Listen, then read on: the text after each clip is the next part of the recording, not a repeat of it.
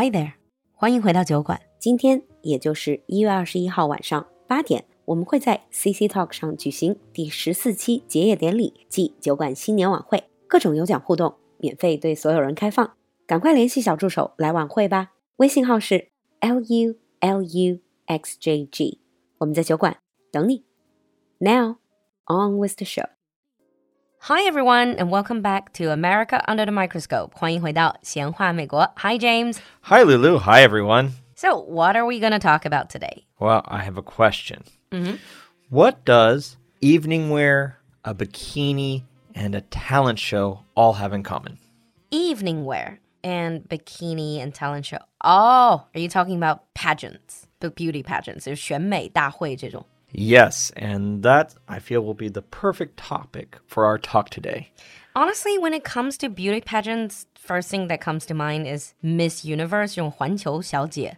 But that's the world. Right. Yeah, it is the world. So I know of that one. All Americans know that one too. But we're going to be focusing, most Americans only care about Miss America. Uh, honestly, in my impression, beauty pageants, they do seem to be slightly more popular in America compared to many other countries. For example, in China, honestly, that's not really a thing, not that much anymore, or in, even in the past 10 years. Yeah, I've been in China for a while and I haven't seen anything really beauty pageant like. Mm-hmm. But in America, yes, they are quite common and quite popular, especially more in the southern areas of the United States. Okay. How does Miss America work? Is it just each state will come up with their own representative? So it's usually like the top of a kind of a competition tournament. Hmm. There's usually local beauty pageants, and the winner of the local ah. ones go to the state. The winner of the state will go to Miss America, and the Miss America winner is supposed to go to Miss Universe competition. Oh, it's like any competition. I mean, spelling bee or mathletes, they all sort of do it that way. Yeah, it's just a tournament basically. Beauty. Yeah. But is it just beauty though? You just mentioned talent show, so they gotta have some talent. Right. While we call it a beauty pageant, being just a beautiful girl is not enough. It is a kind of a talent competition. If we talk about modern pageants from preschool age to adults, the way that it usually comes about is there's a part of it where it's about dressing up. Mm-hmm. This means doing the hair, makeup, dresses, okay, and you know, looking very glamorous Ah. but there's also the talent portion. So, like winners of Miss America and other beauty pageants, they have to have some talent, whether this Singing, is singing, dancing. dancing. Actually, comedy is a talent, magic. It's the talents can be wide ranging. I see. This whole beauty pageant thing goes way back. It goes back in history to ancient Greeks, I think. Yeah, I was looking into this, and apparently, like in ancient Greece, they used to have like the fairest lady in the land kind of competition. Uh, who's the fairest of all? Yeah, think like Snow White. Mirror, mirror on the wall, who's the fairest of them all? Mm, fairest lady would be the most elegant, the most beautiful woman. And if we go to American history, communities used to have these kind of tradition on May Day of choosing a lady to represent like the bounty or the success of their community. What is bounty? It's like being like making being able to grow lots of grains and stuff, being a successful harvest and stuff like that.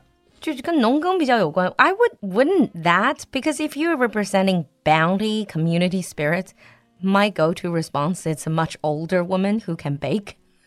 Well, realize that the standard of beauty has changed over time. That is true. But that was um, more like in history. Let's talk about modern pageants. First of all, who attend, who participate in these pageants? Well, obviously, girls. Um, pageants start as young as preschool, so girls as young as three years old. Wow. Do they even know what is going on? I can't comment, but I'm going to go with probably not. They're more likely pushed into it by their parents. Mm-hmm. And then goes up from there. So most people think of child beauty pageants like primary school age. Hmm. And the primary school beauty pageants will be fancy dress, talent, and interview. Interview. So you answer questions. Yeah, you'll be answering hmm. questions. And if the they win, usually the prize is scholarship money. Oh, I can understand then why would some girls compete in this then because they probably need that money to support their education. Yep.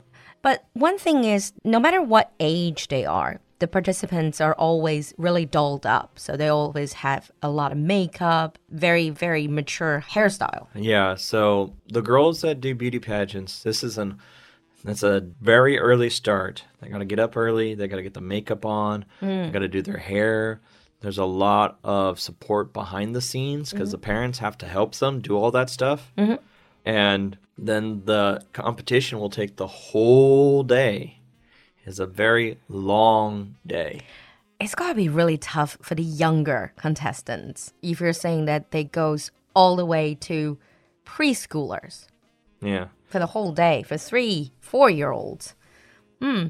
And coming back to you're saying the biggest pageant in America, Miss America, and how long a history does that have? Well, I was surprised to find out about this, but Miss America has been around for 100 years as of this year. And it's still going. It's still going.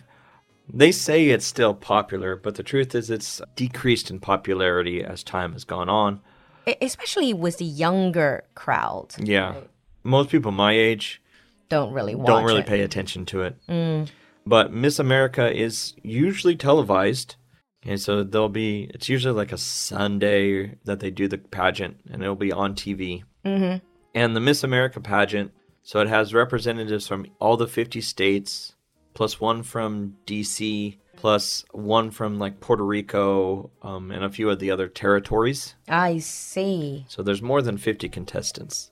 And the, the show always starts with a big musical number where they all sing together and do this choreographed dance. Uh, so it's almost like a variety show in this Kinda. sense. And then they do their nightwear walking where they'll come out The gowns, in their gowns. 晚礼服, and then it's the bikinis. And then it's the swimwear. Although nowadays, it doesn't have to be a bikini. You can wear a one piece now. But previously, it had to be a two piece bikini. I think probably some people complained, maybe, and then they changed it. Yeah. And then there's the talent, and then there's their speech. Oh, speech is when they get asked questions like, uh, "What do you think about world peace?" I know that. Well, actually, they don't get asked the question in Miss America. They get to, they actually need to prepare their own speech. Oh, It needs to be a speech that they think that the judges will be respond well to, Hmm. and they have a time limit that they must complete the speech and all that stuff. So it's all about you know speaking elegantly and all that kind of stuff. And they give speeches on things like yeah, world hunger, poverty, because it will make them look good. Mm, it will look like they care about the bigger issues. Actually, after they win the title or any sort of title in this, because they have the influence, some of them they also will go on like charity tours, right? Do charity work. Yeah, it's actually obligated. Oh, okay. I did not know that. Yeah, if you win, You have to. you need to go on a publicity tour and charity tours. So you'll go on talk shows. You will visit, think like you'll go visit children's hospitals to talk to the children. You will lend your presence to charity drives to get mm. donations and so on and so on and so on. Because it's almost like you've been selected as a pretty mascot in a way. I mm-hmm. mean, no offense to, to girls who win that. Obviously, they're very, they're gorgeous. Do you know that I think if you talk about beauty pageants with Chinese, with Chinese people, we mostly think about probably years ago when the beauty pageants in Hong Kong was still very popular because maybe 20 or 30 year, years in the past, probably 20 years ago, turn of the century, that was perhaps when, or even earlier than that, perhaps beauty pageant was still a big thing. and then many famous actresses uh, came out of that pageant. But now, again, it's decreasing in popularity. But do you have any other types of pageants? Because Yeah. prom, we talked about 就是那个毕业舞会. Prom and homecoming, we have queens for this. It's basically another beauty pageant, although not as competitive. Yeah, but prom also has king, right? Yeah, The king. prom does have a king though, so there you're choosing two. There's, but we also have like we talked about rodeos before, and there's a rodeo queen. Rodeo is cowboys, right? Yeah, so the beauty pageant for rodeo. So one of the skills you need, Cowgirl? yeah, Wow. you need to be able to ride a horse. That's pretty cool, actually. But the rodeo queen, you don't. There's no bikini. Mm. There's no evening wear stuff. But you do need to show your horse handling skills. Ah, so it's more like the queen of the ranch sort yeah. of thing. So rodeo queens are horsebacked and mm. a little bit different, but it is still a basic beauty pageant Beauty pageant style. style. Yep. Mm, okay. So that ends our basic episode on beauty pageants or pageantry in America. If you know anything about this, not just in America, just beauty pageants in general, or what do you think of it, share with us in the comments section. Uh, we'll see you in the advanced episode. Thank you, James. Thank you, everyone. Bye. Bye.